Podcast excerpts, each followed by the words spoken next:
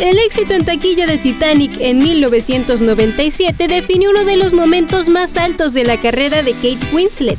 Sin embargo, en una nueva entrevista con Porter, la actriz contó que tomó la decisión de rechazar la fama porque su vida en ese nivel de atención se convirtió en algo desagradable. La actriz británica también comentó que sufrió constantemente de comentarios negativos de la prensa de su peso, la manera en que lucía, además de ser criticada por los papeles que debía de elegir en la industria cinematográfica. Esta no es la primera vez que Kate Winslet habla de la fama tan brutal que adquirió tras el citado largometraje. En anteriores ocasiones ha explicado que tras el taquillazo que obtuvo la cinta por todo el planeta, ella entró en modo de autoprotección inmediato, ya que se sintió muy intimada por la prensa del Reino Unido.